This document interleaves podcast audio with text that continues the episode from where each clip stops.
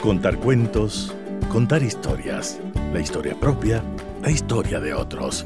Desde este momento en Radio Sucesos, Déjame que te cuente. Déjame que te cuente. Un programa conocido por Gisela Echeverría Castro.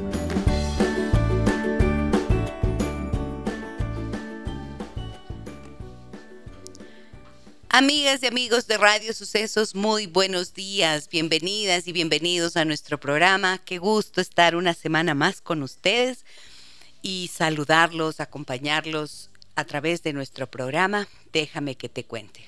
Hoy hablaremos de cuatro cosas que puedes hacer para cuidar tu dinero. Atentos con eso, atentos con ese tema porque se nos viene el final del año y suele ser una época en la que quizás estimulados por los sobresueldos que se suelen eh, percibir en esta época, pues se gasta como que te has ganado la lotería y luego pasas al siguiente año con toda la preocupación de las deudas que has contraído. Entonces, bueno, vamos a mirar cómo hacer para cuidar el dinero en este fin de año y cómo proyectarse para el próximo año. Estará con nosotros eh, Luis Eduardo Naranjo, él es jefe de análisis económico em, y proyectos de la Cámara de Comercio de Quito. Me dará muchísimo gusto que él nos oriente y nos ayude a ver cuáles pueden ser esos tips para el manejo de la economía familiar. Les saluda en esta mañana Gisela Echeverría. Déjame que te cuente. Déjame que te cuente.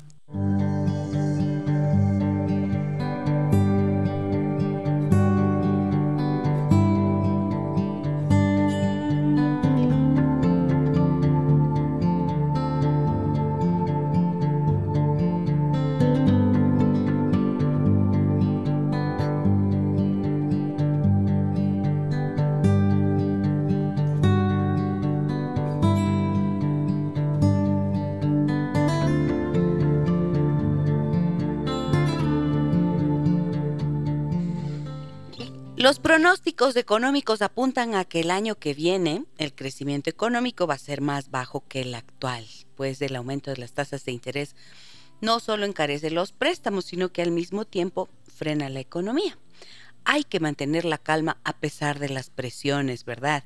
Y cuando llega un momento de crisis, aunque venimos de crisis en crisis, es como que la crisis fuera un estado ya habitual, por lo tanto deja de ser crisis, porque se entiende que crisis es un periodo en el que las cosas se ponen difíciles y después de eso recupera cierta estabilidad. Esto ha pasado, pero es fácil caer en angustia, en pánico por las cosas que ocurren, por em, porque quizás te quedaste sin trabajo, porque hay muchas deudas o porque perdiste parte de los ingresos. Bueno, lo primero hay que estar tranquilos para tener la mente fría antes de tomar cualquier decisión. Esto es tremendamente importante. Y después hay cosas que se pueden hacer, pasos que se pueden dar. Y por eso he invitado en esta mañana a Luis Eduardo Naranjo. Él es jefe de análisis económico de comercio exterior y de proyectos de la Cámara de Comercio de Quito. Es economista y em, tiene una maestría en finanzas y además ha trabajado varios temas relacionados con economía familiar para público abierto.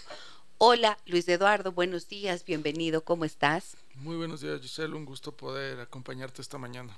Encantada de tenerte aquí. A ver, cuando yo te digo, hablemos de economía familiar y de lo que puede, podemos hacer como para cuidar el dinero durante este tiempo, ¿qué es lo primero que se te viene a la mente?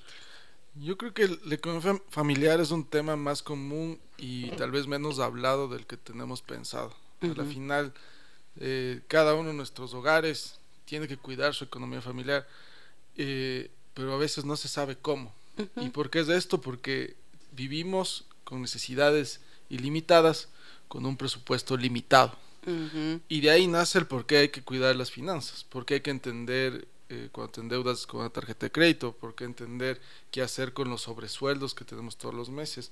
Y aprovechar obviamente eh, cuando uno tiene trabajo y tiene un ingreso permanente, dado que las condiciones, como tú lo señalabas hace un momento, eh, el país no, no, necesariamente tiene los mejores indicadores en temas laborales y ahí podemos ver que apenas siete, eh, tres de cada diez ecuatorianos tienen un empleo adecuado, o sea, son los que sí van a tener un ingreso permanente. Entonces, creo que es importante entender el tema de, finanzas familiares y que la gente las ponga en práctica, sobre todo cuando tienes tantos, tantos temas alrededor de, país. Y entonces, em, ¿qué es lo que tú has visto en los talleres que tú das de economía familiar? ¿Qué es lo que has visto que suelen ser las mayores preocupaciones de parte de la gente que asiste? Las deudas. Las deudas, ¿no? Correcto. La, gente eh, siempre, lo, que sucede es que el presupuesto lo que te permite saber es eh, tener una idea más clara de cuáles van a ser tus ingresos y cuáles van a ser tus gastos. Lo que sucede en la mayoría de, familias es que muchas de ellas generan gastos en función de una expectativa de un futuro ingreso. ¿A qué me refiero con esto? Se compran un auto, o bueno, vamos más abajo, se, se compran eh, un celular. Un celular con la expectativa de que en los próximos meses vas a cambiar de trabajo o te van a subir el sueldo y al final del día eso no llega. Y simplemente cuando no llega, se te va acumulando. Además, la mayoría de, personas eh, utilizan el, el, crédito y el crédito tiene una tasa de interés que, que, te cuesta, que te cuesta tener algo, algo que puede llegar a, costar hasta el 30 o el 40% más de su valor al final de, todos los pagos que tienes que hacer. Algo interesante también es, hay que ver es que muchos de estos locales comerciales que tienen crédito directo, eh, estaba el otro día conversando con uno de ellos y me decía que a veces eh, el crédito directo llega a ser el el 70% del ingreso que ellos tienen. O sea, toda la gente que va es crédito, no es efectivo. Entonces vas, miras lo que te gusta, compras a crédito. Crédito 3, 6, 12 meses. Muchos de ellos es crédito directo con estas mismas empresas, pero también muchos de ellos hacen crédito con las, con las tarjetas. Entonces eh, ahí empieza el tema. Yo creo que el, el punto de partida para, para entender el tema de las finanzas familiares es trabajar en un presupuesto, tener clarísimo cuáles son tus ingresos, cuáles son tus gastos. Y sobre esos gastos habría que priorizar cuáles son en verdad verdaderamente importantes y cuáles no, y en cuál puedes hacer más ajustes. Ok, y el otro día leía un artículo que decía que vivimos en una economía que a la que le conviene mantenernos educados, eh, perdón, endeudados, perdón, endeudados de por vida. O sea, todo está hecho, precisamente el crédito está hecho para que te mantengas endeudado. Y este es el dolor de cabeza de las familias. Es muy rara la familia que tiene el hábito, la costumbre de comprar únicamente en base a sus ingresos, ¿no es cierto? El crédito está allí y muchas veces se dice, pero es que endeudarte es bueno porque si no, nunca llegas a tener nada. ¿Qué hay de verdad en esa afirmación? o sea, es una verdad parcial y me refiero a esto que obviamente que si tú vas a adquirir un activo, cierto? Te vas a tener que endeudar y un activo me refiero a una casa, un auto, porque son montos altos. Entonces ahí se entiende porque al final del día eh, tú, tú, te vas a quedar con un activo, que nos, o sea, que se vaya a devaluar, pero al final del día te quedas con algo. Lo que sucede en los otros casos es que si yo me voy a endeudar 24 meses por tener el celular, cuando tenemos un celular que puede costar la tercera parte y tiene las mismas funcionalidades, ahí está.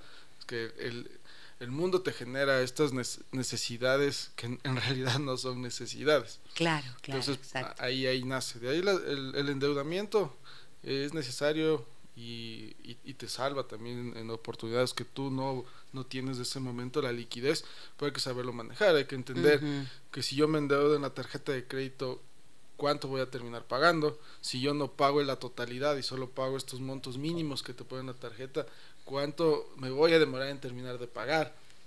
Estas son las cosas que creo que hay que, que la gente a veces no, no entiende. Entonces, obviamente que si yo al fin del mes gasté mil dólares y el monto mínimo a pagar es 200 dólares, estoy generándome un, una falsa estabilidad, ¿no? Digo, mm, claro. pago los 200, me quedo con el resto y, sigo gastando. Entonces yo creo que ahí empiezan el tema de los, de los problemas. Por ejemplo, en, siguiendo lo que acabas de mencionar, pagas del mínimo que son 200 y cuál es el interés que te aplican a esos 800 que quedaste sin pagar. Eh, depende obviamente de la tarjeta, pero se va entre un 15 y un 20% que se paga del interés anual. ese interés habría que dividir eh, por mes. Entonces, eh, al final del día, al siguiente mes vas a tener que pagar es interés y obviamente tú vas a gastar más y vas a terminar pagando el mínimo. Entonces, si hablamos de era mil dólares y el mínimo 800, me quedé, 200, eh, me quedé con una deuda de 800. Y vuelvo a gastar, no sé, otros 800 ya son 1600, pero el mínimo va a ser seguir siendo 200 o 300. Entonces sigo endeudándome, pero el interés que va a pagar de eso ya no es de los 800, sino tal vez del monto. De los 1600, o sea que si es el 20%, 8 por 2, 16, 160, terminas como 320 en el año, más de lo que podrías haber gastado. Correcto. Ahí está. Entonces, claridad en esto. Pero el primer punto, tú estabas mencionando, el primer punto clave siempre va a ser em, tener un presupuesto, ¿no es cierto? Partir por un presupuesto. ¿Qué nomás debe contener un presupuesto para la economía familiar? Un presupuesto, yo creo que para, para hacerlo mucho más, eh, más sencillo es como una empresa, ¿no es cierto? Una empresa tiene dividido entre ingresos y gastos. Los ingresos vas a tener los ingresos permanentes, que es, vendría aquí a ser un sueldo, y los ingresos no permanentes si es una persona que hace ciertas cosas aparte que puede llevar, llegar a recibir un, ingreso extra. Y los gastos, vean, todos los gastos también que tenemos, temas de educación, temas de, de salud, temas de vivienda, todos son estos gastos que tenemos que tenerlos mapeados. A partir de eso, hacemos una suma y una resta básica y tendremos un poco sabiendo si nos sobra plata o nos falta. Y sobre eso lo tenemos que hacer. Eh, si nos está faltando dinero hay que ajustarnos. Hay que ajustarnos, ver en qué estamos gastando de más. Tal vez el tema de la vivienda donde estamos viviendo es, muy costoso y lo único que me está generando es un, un hueco todos los meses. Eh, la educación, por ejemplo. Creo que esto, eh, tú dijiste algo muy importante hace un ratito. Dijiste, hay que partir de los ingresos que uno tiene para ajustar los gastos al ingreso y no al revés. Entonces dices, yo le voy a poner a mi hija, a mi hijo en una escuela que me que cuesta 300 dólares mensuales, pero yo gano 600. Entonces, esto es una irrealidad. Correcto. Es por así se suele hacer, ¿no? Y por eso viene el endeudamiento. Sí, y además que ahora hay las facilidades de que puedes pagar con tarjeta de crédito muchos muchos eh, lugares, de, centros educativos, entonces también dices, bueno, este mes no tengo, pero pagas con la tarjeta. Y es, es, un, es un juego que, que al final del día te puede costar, puede ser costoso en el sentido de que puedes perder algo. Pero yo creo que es así. Además, en un país, digamos, lo que hablábamos, donde existen tantas necesidades, donde no necesariamente los, los dos, o sea, si es una familia, los dos papás trabajan, tal vez a veces solo trabaja solo el papá o solo la mamá, eh, se vuelve muy difícil también el tema de estas recomendaciones que suelen hacer los expertos de, de ahorrar. hablan de que tienes que ahorrar hasta el 30% de tu salario, pero en, como, como te digo, en, economías como las nuestras es, es bastante complicado ese tema de, de, generar ese ahorro. Debe ser muy poca el, el, porcentaje de personas que, que ahorran en el, en el año. y, y, además, ese debería ser la, la, buena costumbre, ¿no es cierto? Que sea, ahorrar lo, un poquito de, lo, de, de tu sueldo para que te sirva de una emergencia o algún tema. Lastimosamente, como hablábamos, no necesariamente es tan sencillo el tema del ahorro. No, no es tan sencillo, ok. Pero sabes que ahora mismo estoy pensando, hay veces en las que, hay ocasiones en las que tengo parejas, ¿no? Yo soy terapeuta familiar, te decía, y mi especialidad son es la terapia de pareja. Y cuando vienen con dificultades económicas, por ejemplo, a veces encuentro, vienen con problemas, siempre dicen las personas, de comunicación, pero cuando vas mirando debajo, ¿qué hay? Hay a veces hay problemas económicos importantes. ¿Y cuáles suelen ser las, las discrepancias? No manejan presupuestos. Y esto suele ser muy importante. No manejas un presupuesto. A veces les pregunto, ¿tienes un presupuesto? O sea, él paga esto y yo pago aquello. Y esto ya no es un presupuesto, porque a veces te divides en la cabeza los gastos y no tienes la claridad de cuando pones en papel y lápiz, ¿no es cierto? Tanto cuesta, tanto, tanto, tanto, tanto, tanto ingreso, tanto ingreso, tanto egreso. Ya, no hay esa claridad y esto suele generar una confusión. En este caso, hablamos de economía familiar y el manejo del dinero. ¿Qué es lo que tú recomiendas así eh, en estos casos familiares? ¿Debe haber un presupuesto común? ¿Deben manejarse independientemente? ¿Cómo lo sueles ver?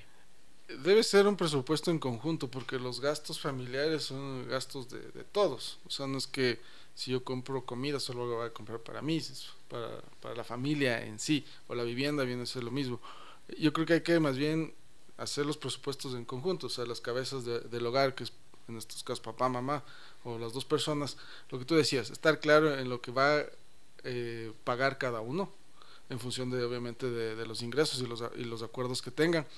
Pero al mismo tiempo creo que tienen que, o sea, cuando ya son, cuando los dos tienen ingresos, es importante también ir buscando hacer un, un fondo de, de ahorro para las emergencias. Porque ahí es cuando, porque lo que te decía, si uno pierde un trabajo o hay un gasto imprevisto, ahí es donde empiezan las discrepancias. ¿Quién pone? Y aquí voy a ser yo, no eres tú, yo gano menos, yo, tú ganas más. Entonces empiezan tú, tú debes saber más que nadie los problemas y eso es lo que debería ahorrar. Si tienes un fondo común, puede llegar a ser un poco más sencillo eh, solventar estas problemáticas que existen. Pero en términos generales, el presupuesto es un presupuesto familiar. El presupuesto familiar ahí debe contener todos los, los ingresos y gastos y sobre eso generar un fondo de ahorro para cualquier eh, emergencia. Ahora, lo que tú dijiste es verdad, no siempre es fácil poder hacer un presupuesto. Pero una vez hecho este ejercicio, digamos que tomas el valor, a veces me han dicho personas que están endeudadas, por ejemplo, no quiero ver, es que no me quiero enterar, no me quiero enterar de lo que estoy debiendo, porque qué susto, ni siquiera me pongo a hacer el, el eh, ver la realidad, suele ser muy duro. Entonces, supongamos que ya juntas toda la fuerza, toda la energía, todo el valor y haces un sinceramiento de tus números, de tus cifras económicas. ¿Cuánto debes, cuánto ingresas, cuánto gastas? Ya. Y te topas con la realidad de que no puedes ahorrar porque estás más endeudado que nada. Ya. ¿Por dónde partes entonces? ¿Cómo haces un plan para pagar las deudas? Yo creo que acabas de decir una cosa. Eh, primero enterarte bien en cuál es tu situación, ¿no es cierto? Ingresos y gastos. Y también si tú quieres empezar a manejar, tienes que, plantearte un gran objetivo. El gran objetivo es, como tú dices, las deudas, un viaje, cambiarme de auto. Porque si vivimos del día a día solo por como inercia, yo creo que ahí es donde empiezas a ver que no hay el objetivo gran familia. Entonces partimos de eso. El presupuesto, primeramente tienes que, que, sincerarte cuáles son, cuáles son las deudas que tienes para que con eso partir. Sobre eso hay que entender cuál es la deuda más costosa. ¿Y a qué me refiero a esto? O sea, si tú tienes créditos directos con eh, algunas casas comerciales porque te compraste una televisión, porque compraste ropa, esas suelen ser unas de las más costosas en relación a las deudas que puedes tener con la tarjeta de crédito. Y sobre esas puedes ir ajustando a ver cuál terminas de pagar antes. Obviamente la que tienes que entender que si tú estás pagando un hipotecario, será una deuda que no vas a poder... Eh, quitarte, sin embargo, las otras, las otras sí, sí, sí, son, suelen ser mucho más, más sencillas. Y de eso partes y, y, empiezas. Yo creo que ese es el, el, el, el punto de partida y con eso puedes de, ir ajustando mucho el tema de tus cuentas. Ok, primero sincerar las cuentas, poner en orden. Si tienes tres tarjetas, puchas, papel y lápiz, tarjeta 1, ¿y qué debes colocar? lo que las deudas totales, del monto total de lo que estás debiendo. Inicialmente podrías tú empezar a ver, otra cosa que es interesante es que antes nos llegaban los estados de cuenta mm. y ahora es todo digital, entonces ahora solo te dice el monto final y para poder ver el desglose o el detalle tienes que ingresar. Pues es interesante ver en qué estás gastando. Como ahora todo se ha vuelto mucho más de, claro, antes te querías ir a comer, tienes que sacar tu dinero y vas a pagar. Ahora con las aplicaciones simplemente, ah, la tarjeta PIN, no, es como que te creas esto de que yo no siento porque no estoy, no, estás gastando, no sacas la, el dinero. el rato que ves tu estado de cuenta tienes deudas uh, gigantes, entonces ahí ahí empiezas a entender en qué estás gastando de más. Entonces en las tarjetas ir al detalle, ir viendo en qué estás gastando. Y, y ver también cuánto, aquí lastimosamente, ¿no? es, es un tema de, de que los bancos quieren darte tarjetas. Entonces, tú has visto que te llaman un millón de veces a ofrecerte tarjetas. Claro, así es. Y para serte sincero, una persona debería tener una o dos tarjetas máximo. Cuando tienes muchas más, lo que pasa es que te toca pagar en muchos de ellos servicios eh, financieros, bancarios, de estas mismas tarjetas. Y, y se vuelve un problema. Deberías tener máximo una o dos tarjetas. Y, si tienes más, empezar viendo cuál va cerrando de a poco para llegar a esa uno o dos. La que, lo que deberías jugar son con los cortes de, estado de cuenta que te hace. Unos pueden ser a final de mes, otro el 15 para que vayas pagando y vayas como que ahí sí jugando con la liquidez de la tarjeta, ¿no? Jugando con tu liquidez. Entonces ahí, ahí puedes ir, ir, ir, haciendo estos, estos ajustes. Y a partir de eso tú puedes eh, priorizar los gastos que tienes. Pocha, ahí es donde entra la cuestión. Ahí es en donde entran los problemas. Pero me parece tan interesante, ¿no es cierto? Primer paso importantísimo para poder pagar las deudas, para hacer un plan de pago de deudas, es enfrentarse a la realidad, a la cruda realidad. ¿Cómo sabes cuál de la, por ejemplo, si una persona tiene tres o cuatro tarjetas, cómo esa persona puede saber eh, cuál es el interés más alto que tiene que pagar en cada una? Por eso cuando tú, tú ves de los estados de cuenta el detalle, en, todas está el, el, interés que se paga. En todas las todas las tarjetas te dicen eso. Ya. Eh, entonces ahí, ahí también empiezas a, bueno, ves cuál es el más costoso, puedes ir viendo cuál va cerrando. Y también hay un tema importante de que eh, la gente suele hacer diferimientos a, a, consumos eh, eh, que, que, se los hace todos los meses. Y me refiero a que si tú difieres temas de, de supermercado, te vas a un supermercado, difieres, es, es, un, es un gasto que te va a ir acarreando todos hasta ser gigante. Entonces, cuando tú difieres es para gastos específicos que tú no necesitas, ajá. Entonces yo me refiero, ¿te quieres comprar unos zapatos? Si no tienes eso, difieres tres meses. Tú sabes que en tres meses terminas de pagar y ya. Pero hay gente que sí, por las necesidades, obviamente difiere eh, alimentación, tema de supermercados. Y ahí es cuando eso es como una bola de nieve porque sigue creciendo, sigue creciendo, sigue creciendo y nunca vas, y siempre vas a tener que hacer el consumo de alimentos. Alguna vez leí en algún libro de estos de que, me parece que se llama ¿Cómo, por qué no llego a fin de mes o cómo llego a fin de mes? Un libro de, eh, de finanzas personales así, un bien sencillito. Eh, y ahí decía que si tú estás difiriendo consumos de comida, o sea, si estás comprando la comida con tarjeta de crédito y difiriendo, estás haciendo un muy mal manejo de tu economía, porque estos serían gastos que de verdad tienes que pagar, o sea, aunque con la tarjeta de débito, ¿no es cierto? No la de crédito. Es que es así es lo que te digo, los de los diferimientos sirven más para gastos eventuales. Ajá. el rato recurrente es el tema que se te vuelve una, una bola una, bola de nieve. Y por eso hay, hay que estar súper claro de cuáles son tus gastos, priorizar, ¿no es cierto? Entonces si, si eres ordenado en eso, sabes que tienes que ir cada 15 días al supermercado y eso, eso te debe durar 15 días y no tienes que estar regresando a comprar nada. Y, irse ajustando, ir, entendiendo cuál es tu verdadera realidad, porque muchas veces uno dice, eh, bueno, este mes no me fue bien, pero el siguiente va a ir bien. Y es el gasto. Y el siguiente mes no te va bien. No te va bien y sigues acumulando. Ese es el tema de que vivimos al pensando en el futuro y no viviendo la, el presente. claro, es que es verdad, o sea, la tarjeta te hace gastar por anticipado y generar una ilusión de que vas a tener el dinero para, pagarlo. Total, la ilusión se deshace así, ¡ting! de golpe y no llega y te y es una gran desilusión porque te entra la frustración y la angustia de no saber cómo vas a poder cubrir esas deudas. Bien, ¿cómo andan ustedes de endeudamiento en este tiempo? Y verán, les digo, estoy haciendo este programa antes de que empiecen a hacer los gastos de Navidad, que esas compras de Navidad muchas veces precisamente suelen estar, eh, tener esta propuesta de que se difieran, ¿no es cierto? Juguetes que he visto, 6, 9, 12, 18 meses, y difiérelo.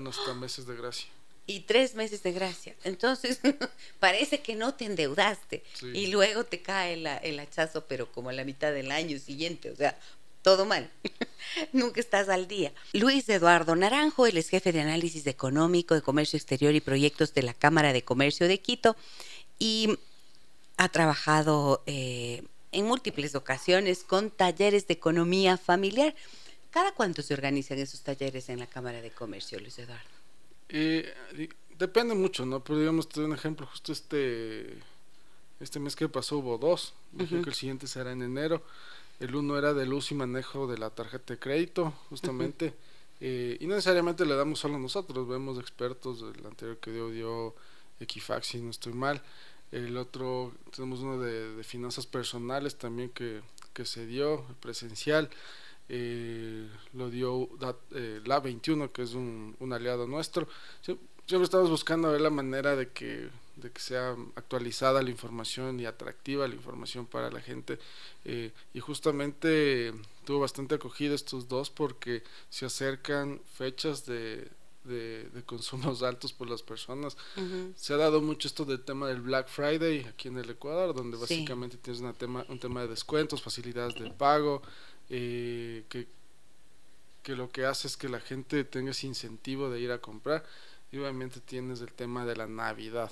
Si esto le sumamos de que va a ser eh, una, una Navidad luego de casi dos años, sin restricciones, sin mascarillas, sin aforos, o sea, va, va a haber bastante influencia y creo que eh, es el justo el momento de, de saber cómo gastar tu, tu, décimo de, de, la mejor manera.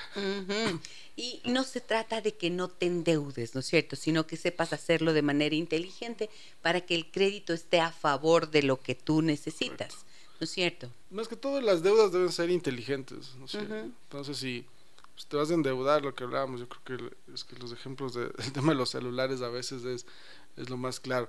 Si te vas a endeudar 24 meses en un celular y te está restando liquidez en, en, tu, en, tu, en, tu, en tu día a día, creo que es un, es un tema de saber qué gastarte. O sea, no me puedo gastar en el celular de mil dólares, me voy a gastar en el de 300 dólares. Al final las funcionalidades son las mismas. Pero justamente lo que, lo que estamos comentando en el corte, este tema de que es complicado a la gente romper su, su estilo de vida.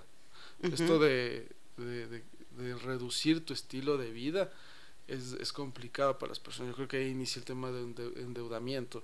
Hay muchos ejemplos de muchas familias que les iba bien a, a, los ejemplos, papá y mamá tienen los dos trabajos y de repente uno pierde su empleo.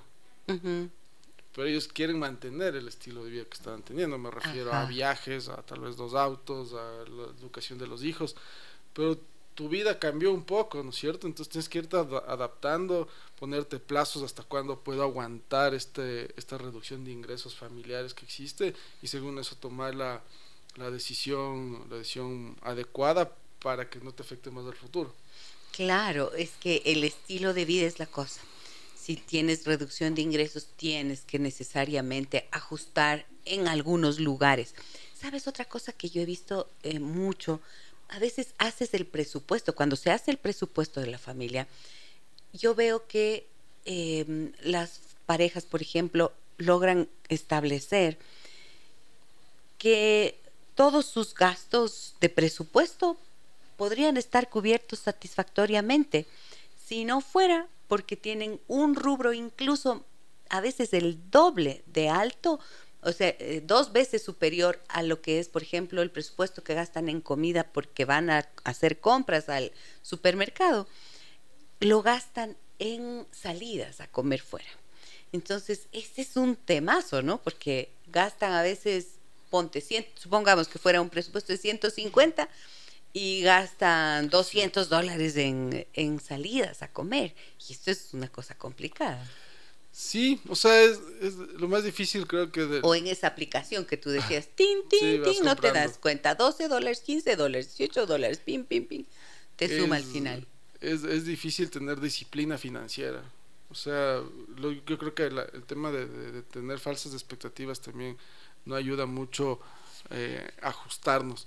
Sin embargo, yo creo que, bueno, que, que, el primer paso, y si tú ya has generado tu presupuesto, es la vía a ver cómo reduces estos gastos que no necesariamente son tan necesarios. ¿Cuánto te ahorras en comer dentro de tu casa y cuánto estás gastando cuando sales sales a, comer a comer afuera? Tal vez está bien, tal vez en vez de salir cinco veces al mes, solo sal uno o dos. Uno o dos, exacto. Y así vas un poco, un poco ajustándote. Pero es de, es de esa disciplina. Yo creo que una de las de, las, de los temas tal vez que deberíamos inculcar es que desde chiquitos nos deberían dar el tema de finanzas personales para que uno entienda que, tiene que gastar lo que, lo que tiene y no gastar en función de una expectativa que tal vez eh, nunca va a llegar. yo creo que es importante. Además, justo me acordaba ahí que siempre que, que se hace un gasto, digamos que te compras un auto, eh, hasta eso tienes que ver qué es lo mejor, ¿no? Te estás ahorrando en pasajes, en tiempo, si esa es la vía, eh, es, bien, pero si te estás comprando un auto un poco por, eh, no sé, tal vez un capricho, el auto tiene muchos gastos inherentes al, mismo que a veces no son tomados en cuenta. Entonces cualquier gasto también tiene que tomar en cuenta todos los gastos que engloban un, un, tema, ¿no es cierto? Entonces el auto tienes la gasolina, tienes los mantenimientos, tienes la matriculación, tienes un seguro, que seguramente muchas familias no, no ni siquiera lo, lo, lo, vieron, sino solo simplemente querían el auto. Y empieza esta, esta bola de nieve de deudas que simplemente los vas aguantando con la tarjeta, con la tarjeta, con la tarjeta. Y, es el, ahí es donde tienes que ver el momento para para hacer los cambios necesarios. Muy bien. Ahora, tantos compromisos financieros hacen que uno pueda ver las deudas como una montaña casi imposible, ¿no es cierto?, de, escalar.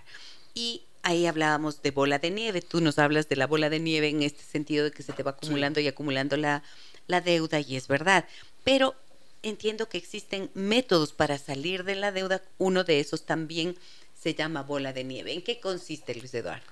Bueno, el de bola de nieve básicamente es, ir priorizando cuáles son tus deudas más honorosas o que, o que más te cuestan en, el sentido del interés que, estás pagando.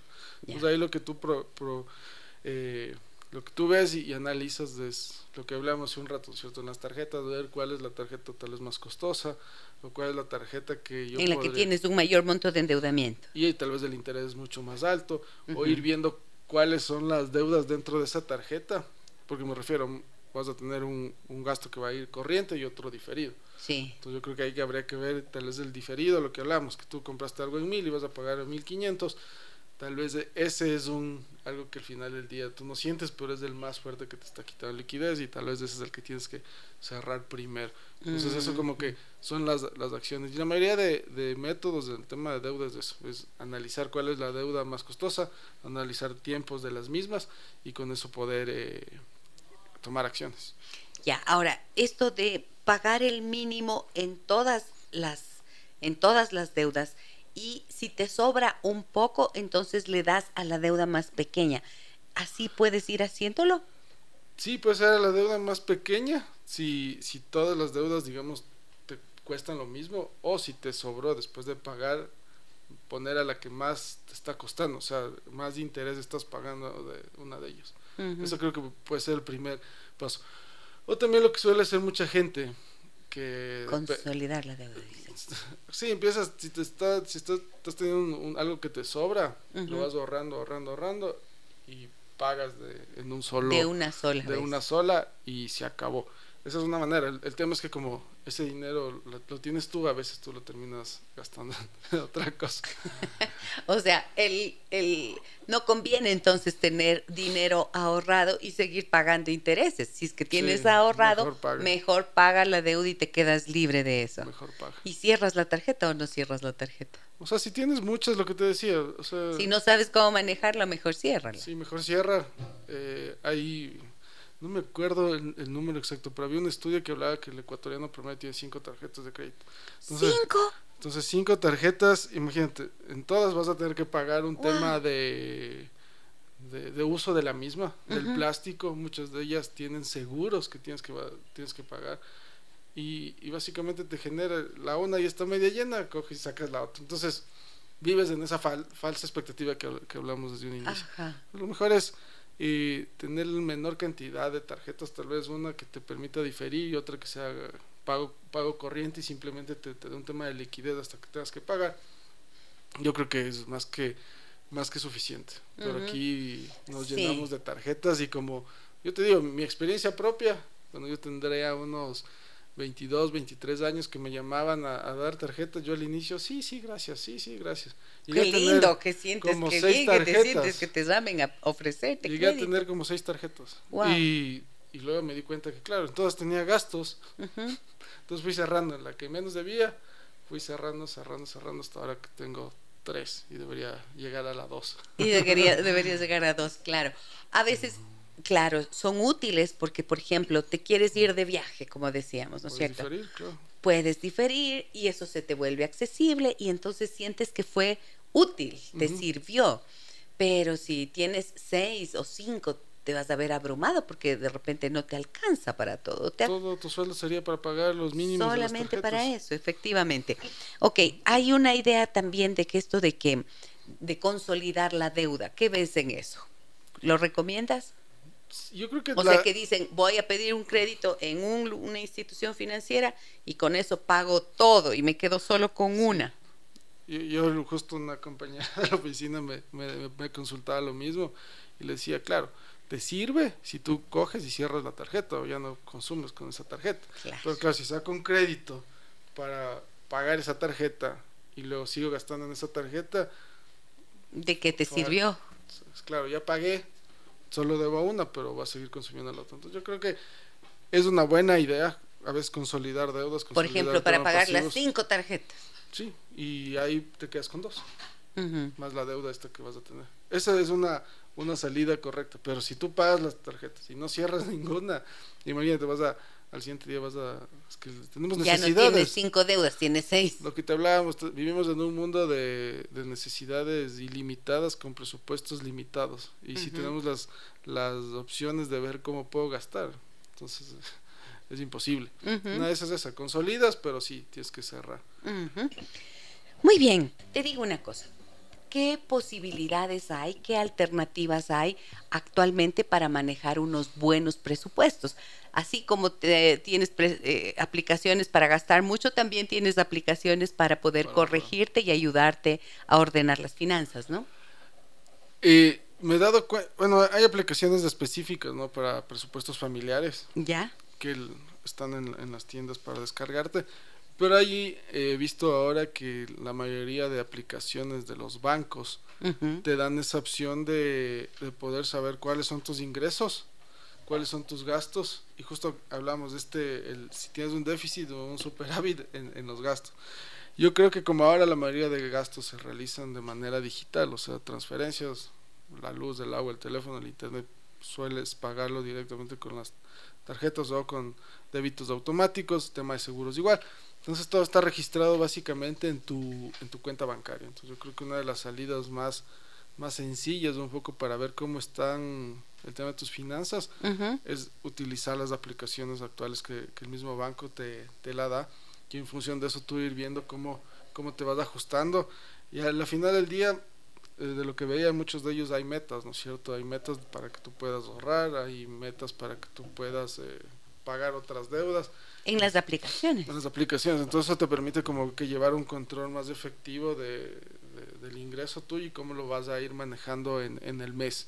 Porque al final del día lo que hacemos muchas veces es, eh, y mientras hay plata en la cuenta, crees que, que, estás bien, cuando ya va disminuyendo y llega al fin de mes y no tienes nada, dices, yo no tengo nada. Pero la idea es esa, no entender en qué vas a gastar. Y muchas veces eso te ayuda un montón porque hasta para salir a comer afuera o a salir a divertirte, tienes que saber cuánto puedes gastarte y no, no salirte de ese presupuesto. Estoy un poco llegando a la conclusión con todo lo que nos dices, Luis Eduardo, que, por ejemplo, haz una, si quisieras renovar tus muebles de la casa, ¿por qué no? Ahí creo que puede ser útil y aprovecharlo con una, un propósito, decías, con un propósito específico, un objetivo, muy claro y aprovechar los descuentos, las promociones, todos estos incentivos que también te ofrecen las tarjetas de crédito pueden ser útiles con un propósito definido, ¿no es cierto? Y todo lo que sea los gastos que están en el presupuesto, cumplirlos rigurosamente con lo que tienes de liquidez y cuando vas a salir a comer, organízate bien para saber si puedes ir, no dos o tres veces por semana, sino quizás una o dos veces al mes, que también le dan a tu cerebro una idea. O sea, este es un aprendizaje que también les podemos dar a los niños, por ejemplo, de saber que no todos los deseos pueden ser satisfechos de inmediato. Y eso te educa para poder no solamente actuar por impulso, sino justo aprender hacer esta regulación que es necesaria como parte de la madurez. 100%, yo creo que, bueno, empezando al revés de lo que decías, iniciar desde los niños, 100%, ahí hay motivaciones de los niños de hacerles ahorrar en, una alcancía, donde puedan ir, llegar. ellos también quieren, tienen objetivos, ellos quieren comprarse un juguete. Y para comprarse el juguete no puedes ir mañana porque no tienen, entonces les, les generas ese hábito de que tienen que ir ahorrando, ahorrando, ahorrando hasta tenerlo. Yo creo que eso sirve, sirve, sirve bastante y, te, y les ayuda a entender de que si quieres algo uno tienes que, generarte como un una disciplina. una línea, una disciplina y lo vas a y lo vas a lograr. Y para las personas grandes obviamente es lo que hablamos, ¿no es cierto? Tu gasto permanente, que es como que el más difícil que tienes que reducir. Hablamos de que alimento, vivienda, educación. Tal vez no, tú no puedes decir, bueno, mañana menos de educación y no pagas la educación de tu hijo. No, no es eso. Yo creo que está en los variables, en lo que hablamos, salidas a comer, también vestimenta, que ver en qué estás gastando, en electrodomésticos. Y si tienes gastos puntuales, lo que hablamos, quieres cambiar la sala de tu, de tu casa, ahí tienes que ver, tal vez tienes que sacar de lo de tus salidas un poco y diferir para poder comprarte los muebles que tú quieras. Y ir teniendo esta, esta disciplina. Lo que te decía, no es, no es fácil porque somos, eh, no nos han educado desde pequeños en sí, Pero hay que empezar por algún lugar. Y como tenemos tantas opciones de gastar el dinero, que esta vez compramos cosas que no necesitamos, entonces eh, complica más la, la, la, situación. Pero hay que partir de algo y yo creo que, que un presupuesto ayuda mucho. Muy bien. Mira lo que nos dicen ¿Dónde está? ¿Dónde está? ¿Dónde está? Se me perdió. Ay, André, se me perdió. A ver, ¿dónde está? No sé si está en Facebook, donde estamos haciendo nuestra transmisión, o está acá. Ah, aquí está. A ver, me dicen mensajes que nos llegan al 099 55 639 90. Me dicen, déjenme que les cuente que a pesar de que haya un presupuesto bien detallado, no hay que olvidarse de los gastos improvisados y sostengo siempre que el matrimonio es una sociedad. Hay que dejar de individualizar. Es así y solo así que se puede manejar la economía y finanzas en el hogar. Totalmente de acuerdo, ¿no? es lo que conversábamos, lo que tú decías. Esto es común. Esto de, de andar ahí divididos hace que se pierda la noción de lo que es precisamente la economía de la familia. Felicidades por el tema de hoy, me dice. Qué importante poder hablar sobre economía familiar. En nuestra familia, mi esposa es la que maneja las tarjetas de crédito, pero siempre estoy sobregirado. Llego con las justas a pagar las cuotas de la tarjeta y luego en las necesidades del hogar me veo obligado a volver a usar la tarjeta. ¿Qué recomendaciones me pueden dar? Soy Marco, nos dicen. Lo que hablamos, habría que ver en qué están gastando y sobre eso hay que ir, ir, ir, haciendo los, los ajustes. Y como te digo, ahora ha crecido tanto las, las, las opciones de gastar, o sea, me refiero a que, imagínate, antes, digamos, tenías un servicio de cable para el televisor, pagabas uno y tenías miles de canales, ¿no es cierto? Sí. Ahora, ¿qué es lo que pasa? Que tienes como cinco opciones de estas aplicaciones para ver películas y en cada uno está algo diferente que quieres ver y mucha gente tiene las cinco entonces y encima paga entonces cuando te diste cuenta son 100 dólares solo en estas famosas aplicaciones para poder ver series. Y, que ni ves. Que ni ves y a veces ni ves. Entonces ahí es cuando dices claro te impulsan a gastar cuando al final no le estás dando el uso necesario. Entonces esos esos son creo que los gastos que hay que ir hay que ir viendo y, analizando. Y... Los que no son necesarios. O sea, los que no son necesidades. Hay un concepto, no sé, eh, que se llama necesidades reales, necesidades de calidad. Sí, ¿no? sí, 100%. O sea, porque hay que entender que, que sí son necesidades y que son temas un poco más suntuarios que, que nos hacen pensar que son necesarios. Y hablamos de lo mismo. Eh, hay que ver la utilidad de los objetos a la final que estés, comprando. Digamos, quiero comprar un televisor, me alcanza para el de 500, pero hay uno de 1500 que te dicen, sí, esta es pantalla, eh, pantalla más plana, este tiene más colores, y te impulsan a cuál, a comprarte el más caro. Pero el que te alcanza es el de 500 y va, al final del día va a ser lo mismo. La misma utilidad, claro. Y si no tienes, yo creo que va por ahí. Yo creo que hay que, o sea, llega un rato donde tienes que comprar lo que, lo que tú puedes alcanzar a pagar. Y eso es lo, tal vez a veces lo más difícil que las personas lo, lo logren. Entonces, si es que es la esposa la que maneja las tarjetas de crédito, pero siempre estoy sobregirado, dice. Acá yo creo que no es una cosa de que maneje ella o maneje él, es que tienen que manejarlo juntos. Y creo que es difícil cuando uno es más gastador que el otro, porque van a entrar en un conflicto a veces las, las, las, mujeres son mucho más estrictas en el tema de, de, los gastos. Digo, en, mi entorno ha sido así. pero al final del día los dos deben estar involucrados en, cuáles son los gastos y cuáles y en las decisiones de compra, ¿no es cierto? correcto. Entonces ahí va a funcionar mucho mejor. Las decisiones de compra, o sea, Marco, ahorita que nos das a conocer esto que estás viviendo, hay que volver al principio de la conversación con Luis Eduardo. Sentarse y no cerrar los ojos, abrir los ojos para poder hacer un sinceramiento de la realidad económica de la familia y eh, decirse la verdad, pues, ¿no? Sin culparse. O sea, yo creo que aquí es asumiendo las responsabilidades y sin culparse. ¿Qué dices tú? Sí, porque todo, o sea, al final eh, los dos son parte de, ¿no es cierto? Si alguien cometió un error, también el otro por no involucrarse más. Y hay que afrontar estas realidades. Lo que te decía a veces es que le estás de cuenta ni le quiero ver porque qué, qué nomás Qué miedo, ajá. Que ya ni me acuerdo ni qué gasté. Eh, entonces lo primero es ver la realidad, ver en qué he gastado, ver en cómo estoy financieramente hablando. O sea, al final lo que debería buscar un proceso de reajuste financiero es que en un año, un año y medio, tú tú hayas mejorado mucho tu capacidad de ahorro y con eso puedes hacer compras mucho más eh, eficientes. Buen día, Gise, me dicen felicidades por abordar este tema tan importante en nuestra vida cotidiana. ¿Cuál es la manera correcta de organizar los ingresos? Déjame que te cuente que con mi esposo no tenemos un fondo de emergencia, pero por más que lo intentamos, no logramos ahorrar. Siempre salimos en contra, aunque nuestros ingresos son buenos. ¿Qué recomendación nos puedes dar? Nos pueden dar. Soy Georgina. Gracias, Georgina. Si, tienes ingresos buenos y permanentes, hay un tema de que estás gastando en cosas que seguramente ni sabes que, estás gastando. Además, a veces ver en qué gastas y tal vez también ver estos débitos automáticos que tienen ayuda mucho de, de que tienes seguros que ni siquiera a veces usas o tienes temas de que o estás afiliado o asociado a temas de que ni siquiera usas. Entonces, este sinceramiento de la información ayuda mucho para el tema de, ver en qué estás gastando. Entonces, por eso hablaba que es un proceso, al final el gran objetivo puede ayudarte mucho. Eh, aquí me parece más complicado, pues no es cierto, porque a veces crecen los ingresos, o sea, empiezas a generar más, pero también empiezas a gastar más, o sea, se vuelve como que nunca se acaba. ¿Y cómo haces ahí? Nuevamente, sinceramiento, disciplina, rigor.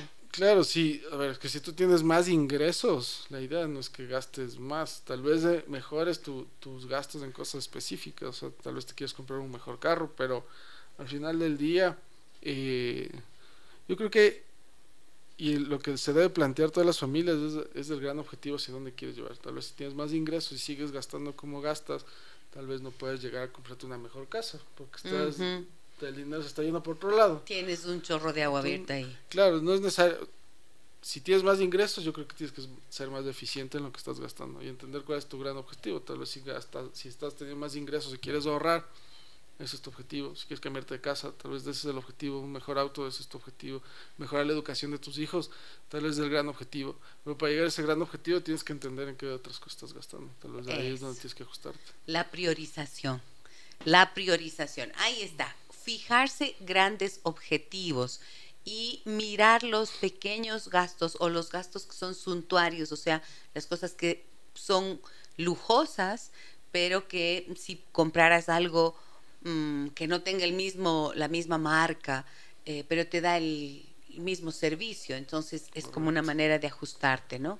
Sí, además yo creo que eh, es una es, es, algo saludable para las para las las finanzas de cualquier familia, tengas o no tengas muchos ingresos.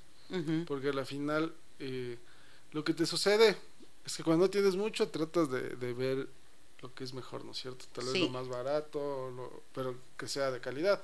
Y también te pasa que cuando tienes tal vez ese exceso de dinero, de ingresos, a veces pagas y no te das ni cuenta de que puede haber otras opciones mucho más eh, más económicas, que te ayuden a ahorrar. Hay que entender de que ese, ese nivel de ingreso, cuánto tiempo vas a, vas a tener ese nivel de ingreso. Tal vez es momento de entender de que mucho de eso vas a tener que ahorrar porque en el futuro no sabrás. Entonces yo creo que por, eso decía, es, saludable para todos hacer estos ejercicios. o sea, en tiempos de vacas gordas no seas malito, ahorra. En tiempos de vacas flacas, lo que ahorraste te va a salvar te va a ayudar a sobrevivir de alguna manera con esto. Muy bien, muchísimas gracias Luis Eduardo por habernos acompañado en esta mañana. Creo que han sido eh, herramientas bien valiosas las que nos das. Eh, si hacemos un resumen, mantener un presupuesto, buscar, puedes hacerlo, por claro que sí. hacer un buen presupuesto. Hacemos un presupuesto, eh, cuando hacemos este, un presupuesto lo que hacemos es ver cuáles son mis ingresos permanentes y no permanentes y luego vamos a un tema de gastos, priorizamos de los gastos, los gastos que se los tiene que hacer sí o sí y viene también el tema de los gastos suntuarios. A partir de eso, de entender cuánto me está quedando o me está faltando, vamos al tema de deudas. Ahí vimos algunos métodos donde podemos consolidar todo en una misma deuda si tenemos muchas deudas chiquitas en varios lugares. Luego de hacer eso también hay que entender cuáles son las deudas que más me cuestan en el tema del pago del, del interés. Y con eso yo voy a un poco eh, siendo más estricto en, mis finanzas. Y a partir de eso sí, ir pensando estos grandes objetivos que te decía. Hacia dónde quiero ¿Qué quiero hacer con mi dinero? O sea, me quiero comprar un auto, me quiero de vacaciones. Entonces me tengo que ajustar todo. O si no, simplemente lo que voy a hacer es endeudarme para obtener otra cosa. Yo creo que con eso es el primer paso. Y cuando ya vayas viendo que, que, tu dinero está mejor manejado, se te va haciendo una costumbre. Muy bien. Los talleres de economía familiar, de finanzas personales de la Cámara de Comercio, ¿cómo las personas pueden eh, estar al tanto y acudir a ellos, por ejemplo? La Cámara de Comercio de Quito eh, publica todos sus, sus, talleres y su cronograma de, de, capacitaciones que tiene en sus páginas de, Twitter, de Facebook y de Instagram. Ahí está toda, básicamente toda la información. Por suerte, eh, solo pones CCQ y ahí está nuestras páginas y ahí está toda la información que necesites. Y para la próxima vez, tal vez que, que tengamos te puedo comentar a ti para que lo... Claro, como no, para socializarlo con las personas que nos escuchan. Todos son gratuitos, duran aproximadamente entre una hora y dos horas y la idea es dar estas herramientas para que la gente cambie sus hábitos. Estupendo. Nos cuentas, por favor, la próxima vez que haya para que quienes estén interesados puedan acudir. Muchísimas gracias a Luis Eduardo Naranjo por acompañarnos en esta mañana y darnos estas ideas de cómo cuidar el dinero en este tiempo. Gracias por acompañarnos. Un gusto, un gusto. Encantada también. Y les tengo alguna información bien interesante acerca de, de las finanzas populares y solidarias. Vamos a hablar un poquito de lo que es la economía violeta. Miren que puede ser interesante también para las personas que están en emprendimientos. Volvemos enseguida.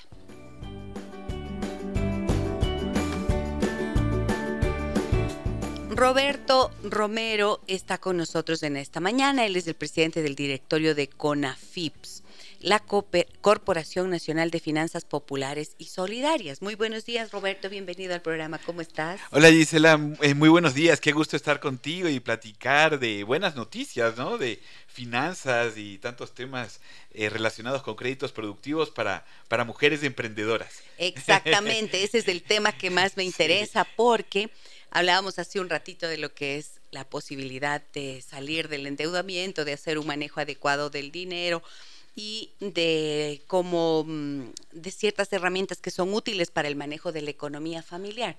Y en este tiempo tenemos, a partir de la pandemia, hemos tenido una especie de boom de emprendimiento, especialmente femenino.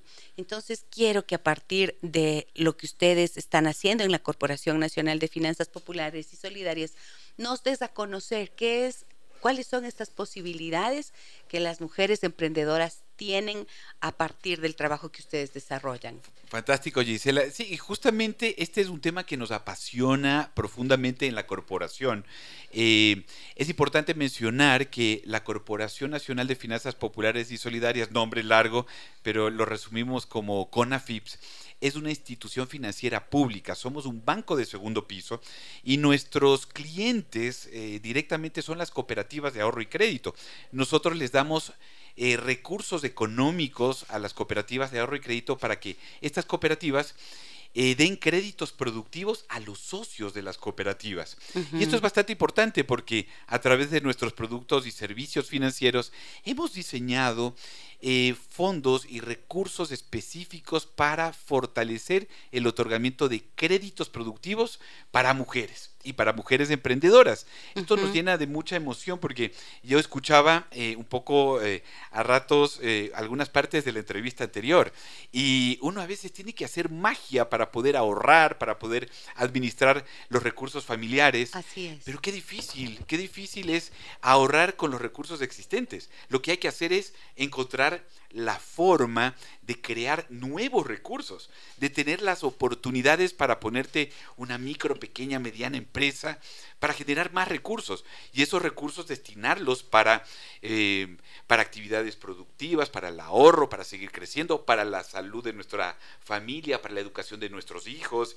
Y qué mejor que esté en las manos de damas, de mujeres que son emprendedoras hay algo, Gisela, que no podemos tapar, eh, tapar eh, socialmente, y es que la responsabilidad del cuidado de nuestras familias, en su gran mayoría, están en los hombros de muchas mujeres, de muchas mujeres emprendedoras. Así es. Tenemos una cantidad de... Mm, las cifras que yo manejo es que tenemos alrededor de un 70% de hogares ecuatorianos cuyas cabezas de familia son las mujeres. Exactamente, y es por eso que la corporación, a través de las cooperativas de ahorro y crédito, ha diseñado eh, productos y servicios financieros para que las mujeres tengan las mismas oportunidades, equidad de género, las mismas oportunidades para acceder a créditos productivos. Es así que siempre nos llena de, orgullo decir que en la corporación, eh, bueno, tenemos todos los colores del arco iris. Fortalecemos la economía verde, la sustentable, pero la violeta es una de las más importantes. Y la violeta, la economía violeta, tiene muchas aristas. Tiene aristas de educación, de salud, de seguridad pero también financieras. Y dentro de nuestro ámbito de acción, por ejemplo, durante pandemia, tú lo que mencionabas es sumamente importante durante pandemia, pero me voy a referir a la gestión que hemos hecho con el señor presidente Guillermo Lazo, que le importa mucho el tema de los créditos verdes, eh, perdón, violetas. Hemos colocado hasta ahorita 696 millones de dólares en créditos productivos a través de las cooperativas de ahorro y crédito. Y adivina que destinados a la economía violeta. No, de cada cinco créditos que se otorgan con estos recursos, cinco están en manos de mujeres y de mujeres emprendedoras. Y nos llena de mucho orgullo esto, porque hemos luchado para que detrás de cada operación de crédito esté siempre presente la inclusión financiera, la equidad de oportunidades, porque somos diferentes, hombres y mujeres somos diferentes, pero tenemos el derecho de tener las mismas oportunidades para sacar adelante a nuestras familias. Entonces, imagínate, ya llevamos registrados más de 326 millones de dólares que están en manos de mujeres valientes y emprendedoras que han sacado adelante sus micro, pequeñas, medianas empresas que, bueno, al ser socias de cooperativas de ahorro y crédito, han obtenido estos recursos y han podido, eh, qué sé yo, levantar su fábrica de zapatos, su restaurante, su panadería. Tenemos mujeres maravillosas, por ejemplo, en los mercados que comercializan, por ejemplo, insumos agrícolas, venden vegetales, frutas y tenemos casos maravillosos, por ejemplo, en Sierra Centro, te cuento que conocí una comunidad de mujeres empresarias que empezaron con microcréditos a, a, la crianza, empezaron a dedicarse a la crianza de animales menores, gallinas, cuyes, pollitos, y ya hoy en día eh, se metieron a temas eh, de agricultura y han venido pidiendo créditos de 5 mil, luego de 10 mil, luego 15 mil, luego 20 mil dólares. Y ahora esta comunidad de mujeres emprendedoras se han demostrado que al subir su autoestima, al, ser independientes económicamente, incluso dentro de la comunidad ha disminuido los temas, los grandes problemas de violencia doméstica, por ejemplo. Y con mayor empoderamiento está mejorando la educación de sus hijos también. Porque hijos que ven ya familias más estables gracias a este empoderamiento femenino, los hijos eh, están creciendo en condiciones muchísimo más saludables, más equitativas, con mejor educación e inculcándoles a los varoncitos desde chiquitos el tema de las nuevas masculinidades. Yo soy apasionado del tema violeta y del tema feminista, eh, porque yo ya me he metido, incluso personalmente, a hablar de los temas de nuevas masculinidades. ¿A qué me refiero con esto? No se asusten los varoncitos. El kit del asunto es entender que las actividades de la vida cotidiana no definen tu género. Yo soy buen cocinero, yo lavo súper bien los platos, yo me encargo de las actividades del hogar en iguales condiciones que con mi esposa, porque estamos caminando juntos en la vida. Entonces hay que repartirse las actividades. No es que por ser hombre yo tengo que ser el, duro, el macho mexicano que soy solamente proveedor y la mujer se tiene que encargar eh, solamente la casa. No, señores, las cosas, eh, miti miti, como decimos nos repartimos. Mi esposa cocina mejor que yo, pero yo tengo que limpiar la cocina. Y, qué lindo dedicarme Y eso significa colaboración. Correcto. Y los fines de semana, qué maravilloso tener el acercamiento con mis hijos. De lunes a viernes tengo que trabajar muy fuerte, pero por supuesto no le falta el beso y, la, y, el beso de cariño en las noches para que mis hijos duerman tranquilos y yo les preparo con mucho cariño la cena, etcétera, pero nos repartimos las actividades del hogar. Hablemos de nuevas masculinidades y además una mujer es muy buena empresaria. Y he visto que también las mujeres emprendedoras y que adquieren créditos son muy buenas pagadoras. Tienen las mujeres tenemos esa característica, ¿no? hay un sentido social que nos ha, eh, mira, justamente por la situación actual, la responsabilidad del hogar está en los hombros de muchas mujeres. Y, esa responsabilidad ha demostrado hoy en día que cuando una dama, una mujer tiene un crédito productivo, la calidad de vida de la familia va mejorando. Y como está en juego la calidad de vida de tu familia, incluso la responsabilidad de pagar el crédito es también sumamente importante. De estos 696 millones de dólares en total, de toda la cartera, de todas las colocaciones que ha hecho la corporación, un gran apoyo para que la tasa de mora sea baja ha sido esta responsabilidad que contamos. La tasa de mora, y para los financieros que entienden muy de cerca este tema, se van a sorprender. La tasa de mora de la corporación es de 0,000024%. Es prácticamente inexistente. Quiere decir que la gente, las personas que adquirieron esos créditos pagan puntualmente. Pagan puntualmente, pagan responsablemente en la economía popular y solidaria, que es el sector, el nicho de mercado donde nosotros atendemos eh, con créditos productivos a través de las cooperativas el día en que no se trabaja es el día en que no se come. Entonces hay una responsabilidad inherente muy poderosa. Y por eso, además, no te puedo, no te puedo mm, eh, negar que eh, todavía al existir inequidades, al existir barreras de entradas, tenemos que esforzarnos muchísimo para que la igualdad de oportunidades por género, tanto para hombres, para mujeres, tiene que seguir siendo un tema que debe ser tratado. Y la corporación se inventó un producto con el apoyo del señor presidente Guillermo Lazo, que es el fondo de garantía. Lo hemos fortalecido. ¿Qué pasa cuando una dama, una mujer, de pronto no tiene colaterales, no tiene ahorros. Por la entrevista anterior, por ejemplo, no tiene, no tiene carro, no tiene casa, no tiene ahorros. Lo, que mencionabas en la entrevista anterior, qué duro que es ahorrar. Pero cuando porque hay unos niveles de endeudamiento complicados, y entonces ahí hay dos posibilidades dos cosas creo que se tienen que hacer. Ajustar los gastos, como decíamos, las cosas que son innecesarias y generar nuevas fuentes de ingresos. Exacto, generar eh, nuevas fuentes de ingresos como a través de un crédito productivo que te permite establecer nuevos ingresos a través de un nuevo negocio, de nuevo emprendimiento.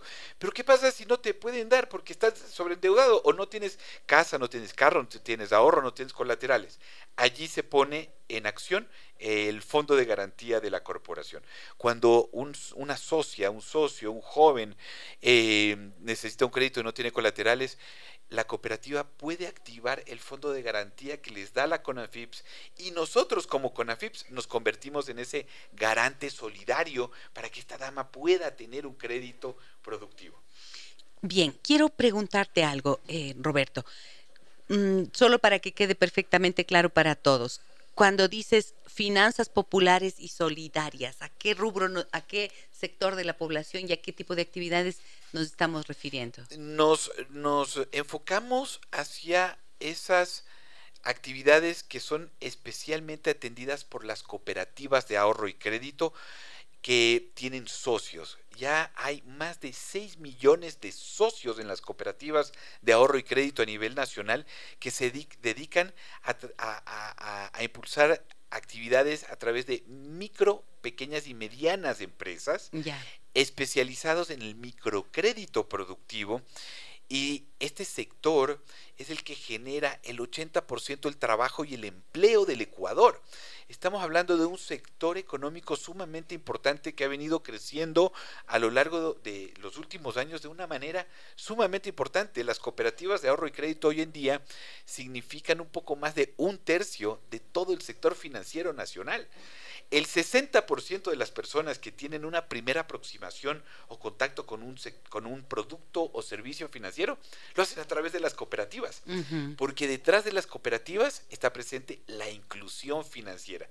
Imagínate que eh, casi el 30% de nuestras operaciones de crédito está en manos de jóvenes emprendedores de entre 18 y 29 años de edad y el 57%, 57% de esos jóvenes son mujeres.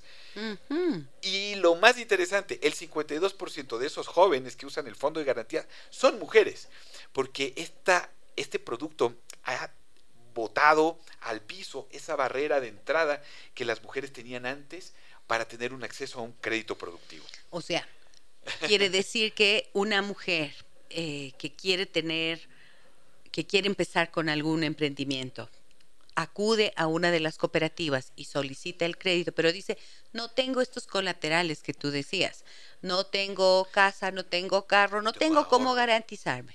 ¿No es cierto? ¿Qué es lo que te piden siempre? Mi esposo no me puede firmar una, una garantía. Estoy sola en el mundo. Exacto. Eh, soy una madre que está buscando sacar adelante a mi familia y estoy sola. Sí. Eh, por ejemplo, eh, aquí en Quito conocí a Carmen, me parece que era Carmen Arizaga, una señora ya, ya, que tenía sus, sus, añitos, sus hijos, eh, hijo varón, hijo, hijo mujer, y estaban entrando a la universidad y quedó viuda y estaba solita con su tienda de abarrotes. Ella sacó créditos en su cooperativa de ahorro y crédito y ya sus hijos están terminando la universidad y sacó adelante a su familia con su tienda de abarrotes. Y ella distribuye productos para las tiendas que tienen servicio dentro de su barrio y fuera de, de, su barrio, en general en Quito, y, eh, y provee a través de su, de su, de su, de su local eh, productos y servicios alimenticios. Mira lo que nos dicen. Hola, dice, yo he sido ama de casa y me separé de mi esposo. ¿Cómo puedo ingresar al sistema económico? Tengo un pequeño emprendimiento.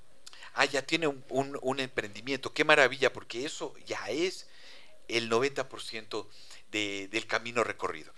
Primero, para poder tener acceso a un crédito a través de las cooperativas de ahorro y crédito, primero y antes que nada, tiene que ser socia de una cooperativa de ahorro y crédito. Vas y abres una cuenta de ahorros en una cooperativa. Recomendación 1. Paso 1. Entre a la página web de la Corporación Nacional de Finanzas Populares y Solidarias, que es www finanzaspopulares.gov.es. Un poco largo, pero en la web, en el buscador, en el Google pones Conafips y ahí te vas a encontrar a la Conafips.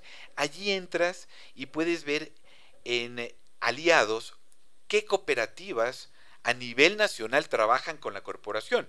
Entonces, dependiendo de dónde vivas, de dónde trabajes, selecciona la cooperativa que esté más cerca de tu casa, del lugar de trabajo, donde sea más cómodo para ti. Acércate a esa cooperativa. Pregúntales, ¿con cuánto abro mi cuenta de ahorros? ¿Cómo me puede hacer socia?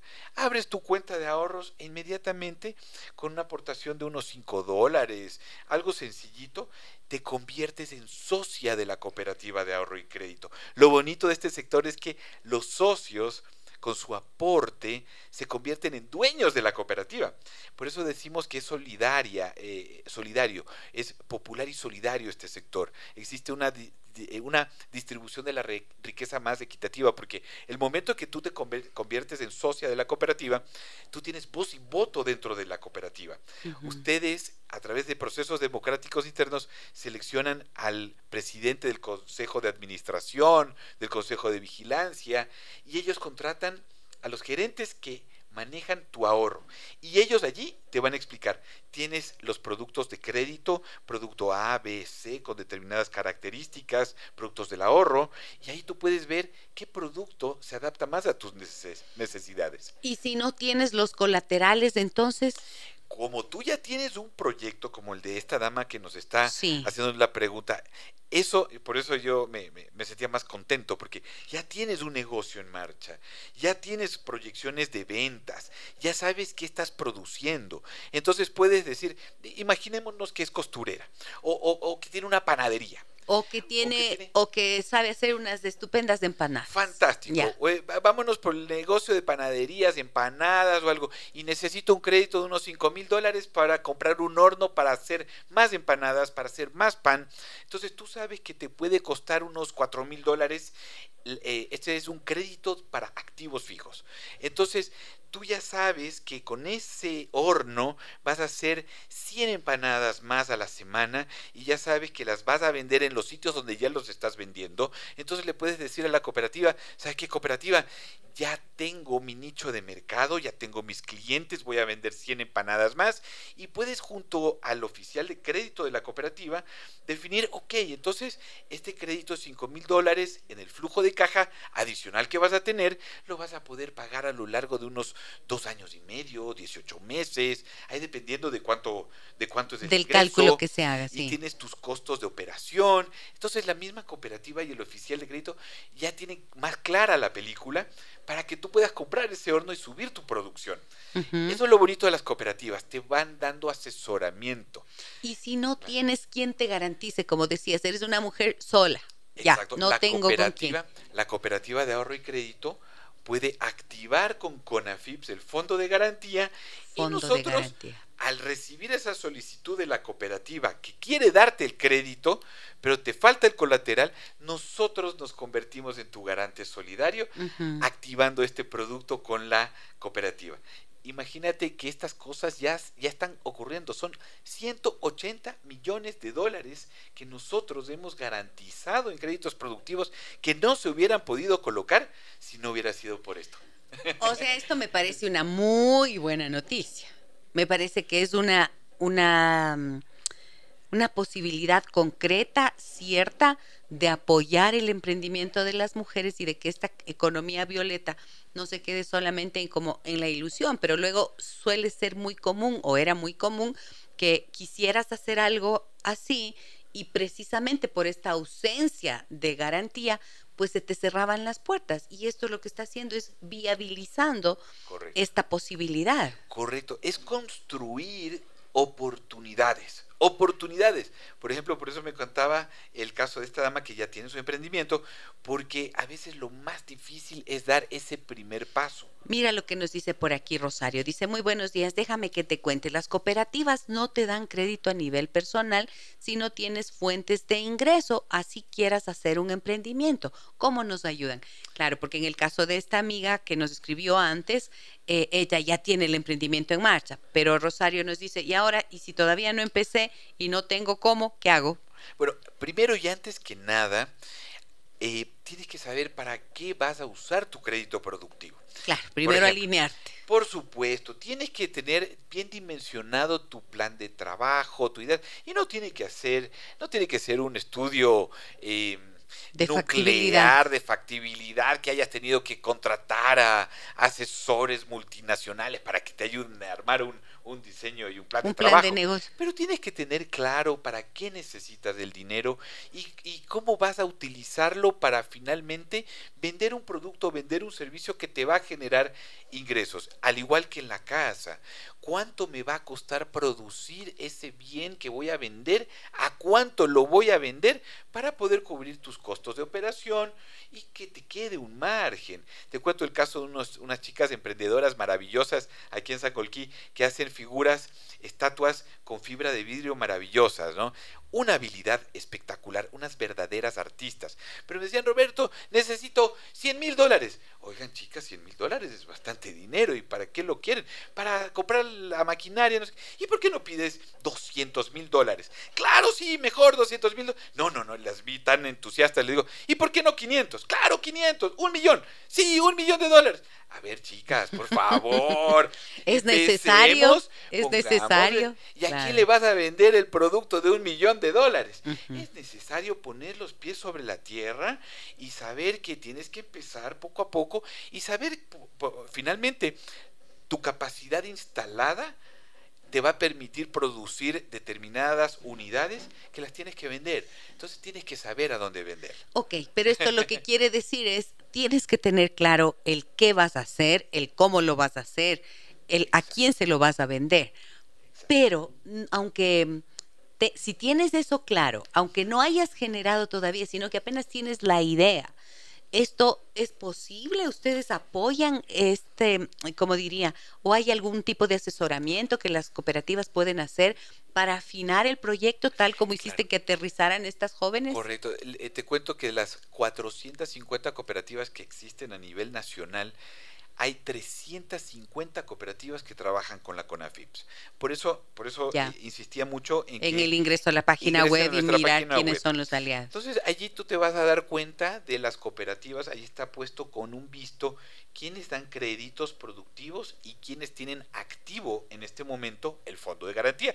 Hay cooperativas que finalmente en, en, algunas ocasiones han decidido no utilizar ese producto porque finalmente son instituciones privadas y son mis clientes, como con Yo les pongo todas estas herramientas para que fortalezcan la inclusión financiera. Pero te cuento el caso eh, en, particular, eh, la CACMU. Hay una cooperativa de ahorro y crédito CACMU, que es Cooperativa de Ahorro y Crédito Mujeres Unidas. Y esta cooperativa es tan inclusiva que le dan crédito hasta a los varones, ¿verdad? Entonces, lo digo en forma de... que está bueno eso, sí, está bien unirnos, no dividirnos. Las cooperativas tienen, bueno, como son tantas, tienen especialidades, eh, unas en comercio, otras de producción, otras en servicios, otras son inclusivas para mujeres, especialmente para el sector agropecuario y otras para producción, etcétera. Entonces es importante que veas qué cooperativa se adapta a tus necesidades. Muy bien. Ahora, dime esto, por favor. Aunque si tienes clara la idea, aunque no hayas empezado nada, puedes ser sujeto de garantía de esta que ofrece la CONAPIP, CONAFIPS. Correcto, sí se puede. Ya. Sí se puede. Hay cooperativas que son un poco más flexibles que otras, son 350. Nosotros apoyamos a las cooperativas que quieren hacer inclusión social, entonces en su mayoría están predispuestas a hacerlo. ¿Desde cuándo esto cambió? Porque Rosario nos dice, ¿no es cierto? O sea, si no tienes fuentes de ingreso, pero claro, si es que estás desempleada, si es que estás separada, si es que tienes la idea del emprendimiento, obvio no tienes fuentes de ingreso. Claro, hay dos casos que, te quiero comentar durante pandemia. Hay algunas damas, como muchas, que perdieron su empleo de relación laboral durante la pandemia, recuerden. Estas damas, yo conozco muchos casos que con su habilidad, con sus destrezas, lograron hacer vía delivery, eh, hicieron eh, se pusieron negocios de pizzas, de pasteles, de brownies y vía delivery. Su canal de distribución y venta eran los deliveries que hoy en día están muy en boga y son muy eh, ágiles. Y su canal de publicidad era el Facebook, era el Twitter. Muchos casos de esos. Otro caso maravilloso eh, como el Pero de Carmen. Pero no todos sobrevivieron. Pero muchos sí. Pero muchos sí. Y fíjate que la tasa de mora se mantiene sumamente baja.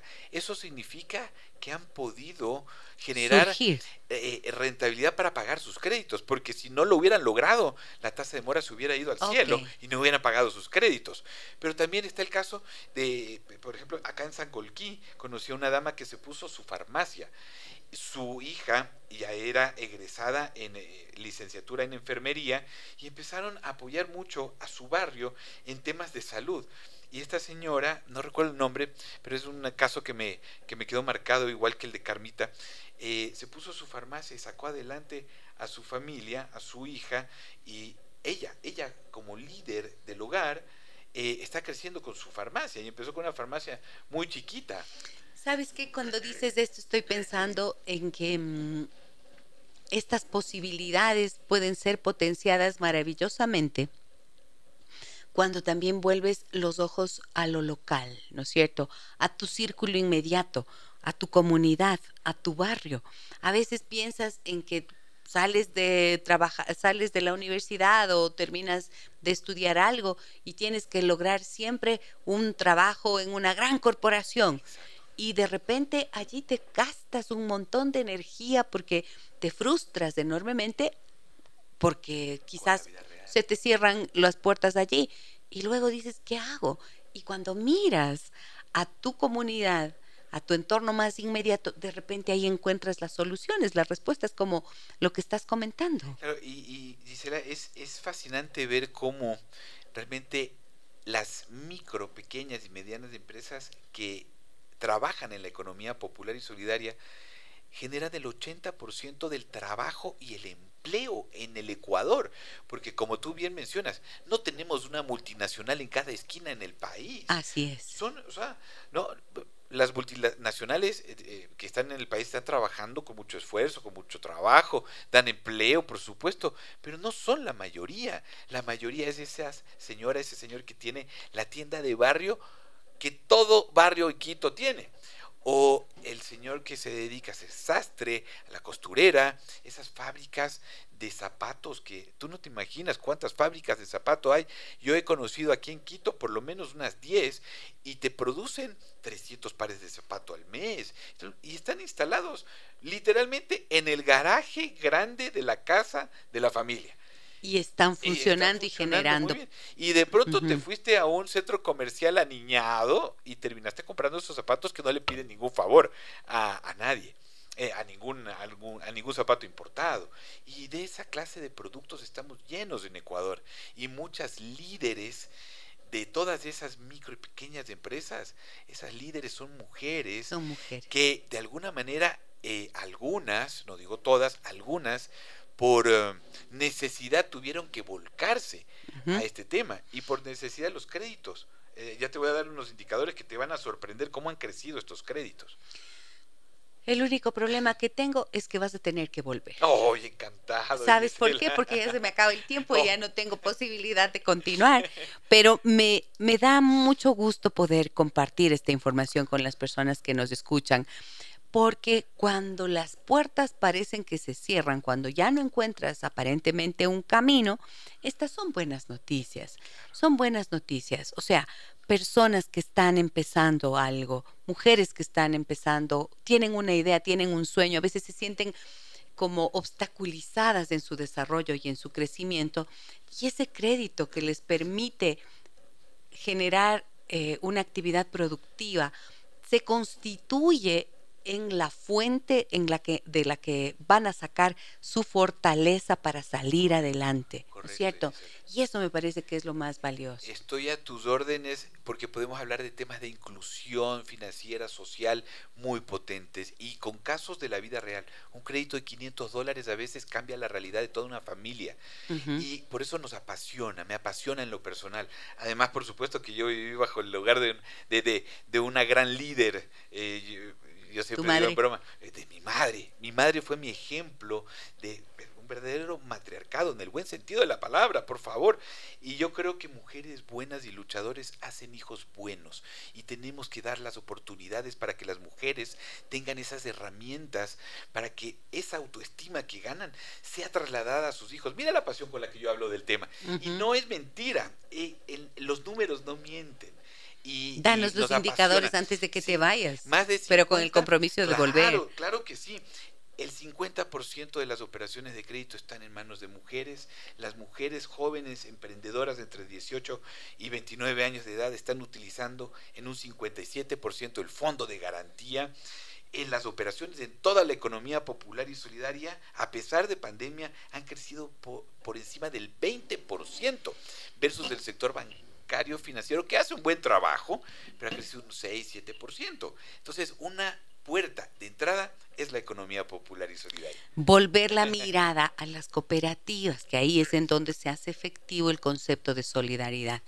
Roberto, te agradezco tanto por haber venido hoy. Me da mucho gusto la información que nos has traído. Son buenas noticias, como digo. Y ahora que andamos previos a terminar este año y proyectar lo que puede ser el 2023, quizás es el momento de empezar a buscar cuáles son esos sueños que tengo postergados.